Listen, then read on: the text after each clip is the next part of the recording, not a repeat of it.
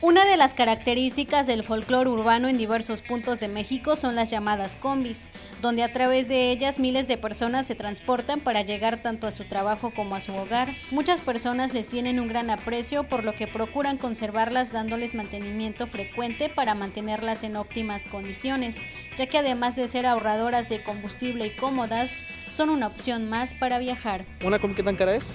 Pues es que hay, hay, combis que, por ejemplo, está la combi, la Split, esa la llegas a encontrar hasta, si está bien armada y bien arreglada, la puedes encontrar hasta en 300 mil pesos. Y una como estas, pues las encuentras en 50, 40, 60, así las combis. Porque, por ejemplo, en una combi puedes llevar tus cosas, como por ejemplo yo traigo mi bicicleta, traigo mesas, traigo cobijas, garrafones de agua, traigo un colchón adentro y todo. Y pues voy más cómodo, ¿no?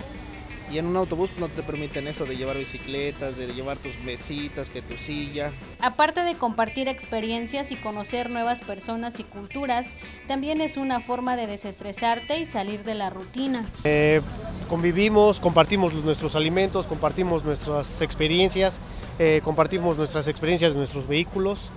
Eh, empezamos a platicar de lugares y es como empezamos a, ah, pues vamos a tal lado. Somos ahora sí como hippies, pero ahora del 2019, ¿no?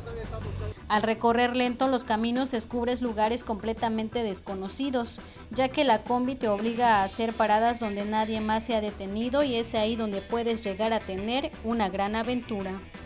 Gabriela Martínez, Mega Noticias.